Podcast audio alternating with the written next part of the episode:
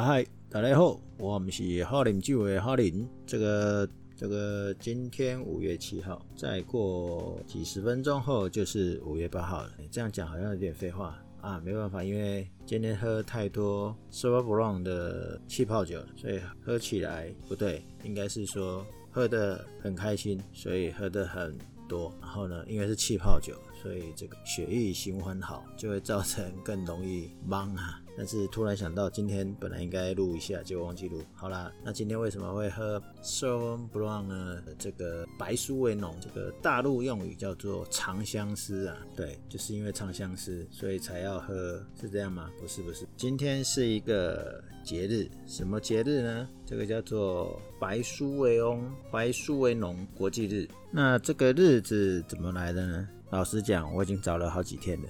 都没有找到这个日子，真是一个神奇的日子。不过呢，这个日子我想应该是一个商业的日子，就是酒商干的好事啊。那这个还是有点小小的起源的啦。这个白苏维农呢，应该至少会知道它是一个白葡萄品种吧。那这一个品种也是来自于法国，那有一说是说波尔多开始，然后有最新的资料是说是来自这个罗亚尔河，在法国的西边。那不管怎么样呢，这个白苏维农已经是很广泛的一种葡萄品种，应该可以说仅次于夏多内了。那现在除了法国以外啊，智利、加拿大、澳洲。甚至南非、巴西、加州都有这个品种。啊、简单来讲，它就是一个国际品种。当然，它在每个地方可能会有不同的名字啊、例如，比较有趣的是在于这个加州，它叫 Fimi Blanc。加州为什么会叫这个名字？这个讲出来会让人家笑掉大牙。但这个也牵扯了一点点 marketing 的问题。当时加州在推广 Sauvignon Blanc 的 Robert Mondavi 呢，大家对这一款葡萄品种印象没有很好，那怎么办？就取一个新的名字，让大家觉得是很新的东西，大家就会想要来尝试。嗯，这个就是一种 marketing。好啦，反正加州反正最后就是这样有推起来就对了啦。好。那那是刚刚讲这么多的区域里面呢、其实最主要要讲的或注重的国家应该是纽西兰。为什么呢？因为它是算是出口产量最大的。目前纽西兰应该是最受欢迎的葡萄品种，而且呢，这个葡萄品种呢占了出口的百分之八十五啊。所以呢，为了庆祝，当然也是庆祝它的丰收啦。因为有大丰收，你才能大量产出。所以呢，这个一开始呢，Sauvignon Blanc 呢，它是一种也是庆祝丰收的概念的。从以前的资料呢，可以看到有什么二月啦、三月啦，有一阵子还是四月啦，四月二十四。所以网络上可以找得到，四月二十四号呢是国际 Sauvignon Blanc 的日子。但是现在是五月啊，为什么四月会变五月？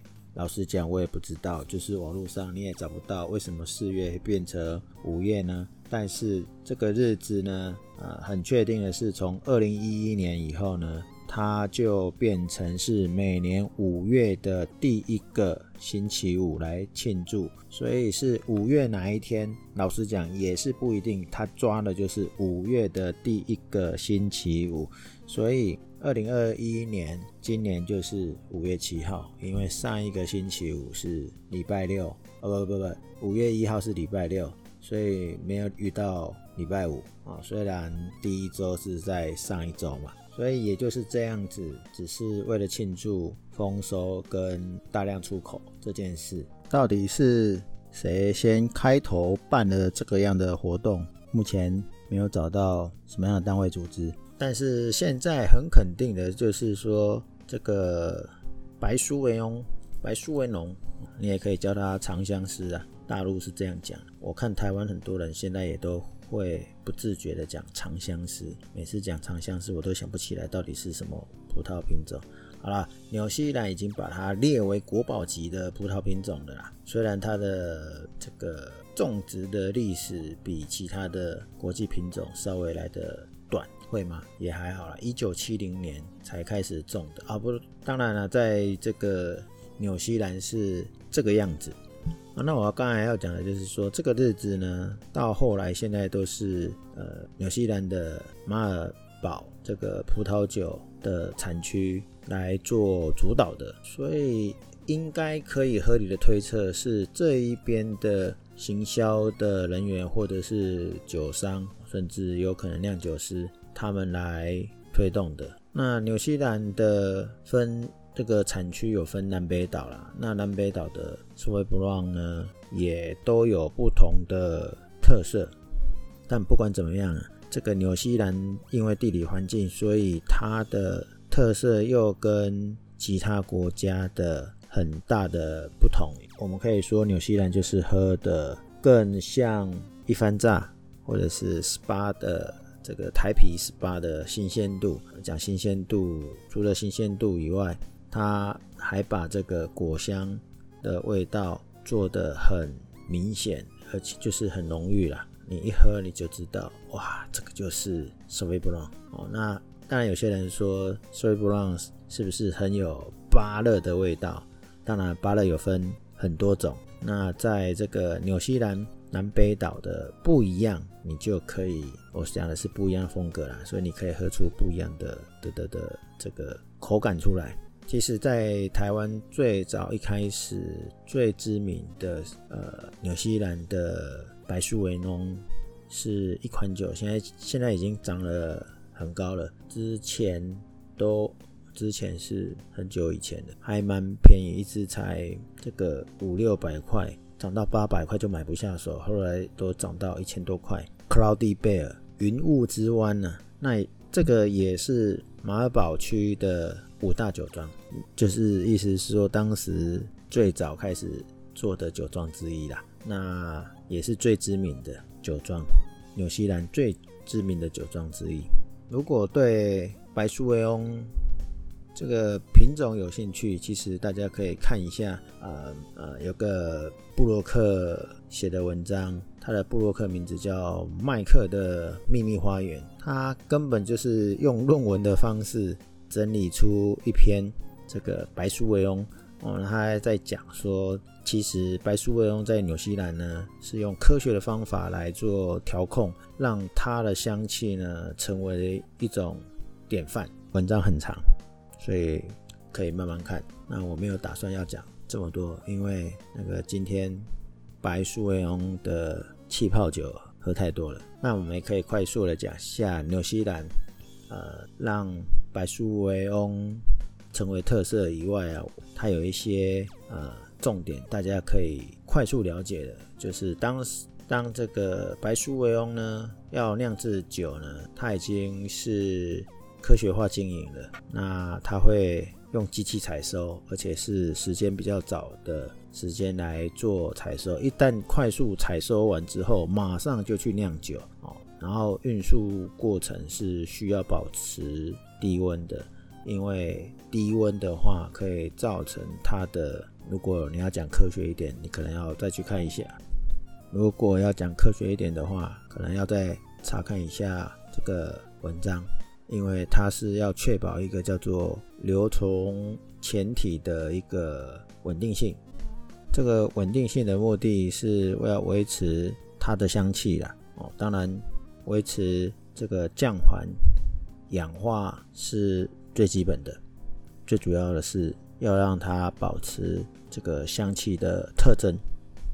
好啦，所以白苏维翁的国际日，嗯。哎，现在十二点了，所以呢，五月七号你没喝到没关系。今天哎，不能说大放送，这个五月很忙，忙着喝酒啊。那个五月七号是今年二零二一年的白苏维翁日子，那五月八号呢是国际甜酒日，对，Sweet Wine Day，Sweet Wine Day，嗯，国际甜酒日。那快速讲一下，我也不会讲太多了，这个。明天再来找，睡醒了以后，明天再来找，要喝什么甜酒？那甜酒有就很多了嘛。波尔多最熟知的就是什么 s o d a n 的甜白酒。那深入一点的话，就有所谓的麦秆酒。当然，麦秆酒不是只有法国有啦，那除了 s o d a n 的甜白酒，其他的国家也是有的。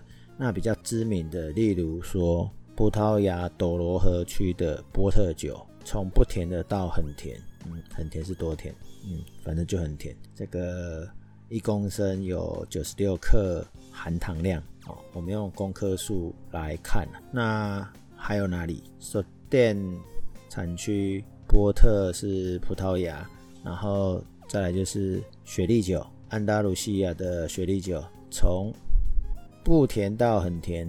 不，我告诉你，雪莉酒说它不甜的，其实都是甜的。白波特其实也是甜的，它从五克残糖量到一百六十克残糖量，有太多种分类了。在西班牙的雪莉酒，从 Fino、Oloroso 到这个 PX，大概可以分十种不同的类型，甜度就越来越甜。就对了，好，那这三种我们是比较常见的。那还有什么？玛莎拉，玛莎拉是意大利西西里岛的。那它从不甜到甜的，最甜的就是一百克的含糖量。所以刚刚讲了一个雪莉酒，所以雪莉酒是到一百六十克嘛，所以这个只有一百克就还好了。然后呢，还有葡萄牙的马德拉，马德拉也是从不甜到。微甜到很甜，它最高的甜也不过就是九十六，所以跟波特比较接近。好啦，还有一种是圣酒，它在意大利中部，呃，托斯卡纳跟这个翁布利亚。圣酒通常就是在复活节的时候那一周搭配杏仁脆饼哦，他们的习俗了。那它只有红的甜酒跟白的甜酒。那讲这几个马德拉、玛莎拉。圣酒，还有一开始讲的这个手电波特雪莉酒，这个是比较嗯算常见的，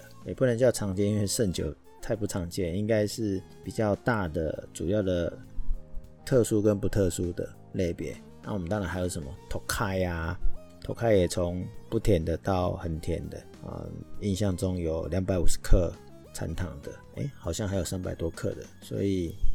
托开也是一个选择。那你要喝冰酒，加拿大冰酒也可以啊。那你要喝德国的这个贵腐酒，BA BA 级也是有的。还有哪里？甜酒还有哪里有？亚萨斯，亚萨斯就德国那一类的甜酒是雷同的，有啦。当然，澳洲或者是纽西兰，他们也有他们的甜白酒嘛，像诶、用波特的酿法，然后在。澳洲出现，但是它就不能叫波特。对，那刚所以刚才讲的几个是比较在市场上有机会看到的。即使刚刚讲的那个圣酒，哎，之前台湾的葡萄酒展里面就有厂商有进口，那没关系，我们就找最好找的这个 s o d a n 啊，波特酒、雪莉酒是应该算是目前比较好找的，反正没有喝到。Sauvignon Blanc，那我们今天就可以来庆祝国际甜酒日吧。哎，我好像忘记讲国际甜酒日。国际甜酒日呢，目前也找不到说到底是由谁提倡的。那是什么因缘巧合有这一个？网络上都找不到，即使是呃《Decan》的杂志，或者是这个 YFury 或者是其他著名的呃葡萄酒的。电子媒体连 Google 都没有什么找到了。如果大家有找到，欢迎来跟我们大家分享。今天就先快速跟大家分享两个节日：二零二一年的五月七号跟五月八号，分别就是白苏维翁的国际日跟国际甜酒日。喝太忙了，我要来去休息了。下次聊，拜拜。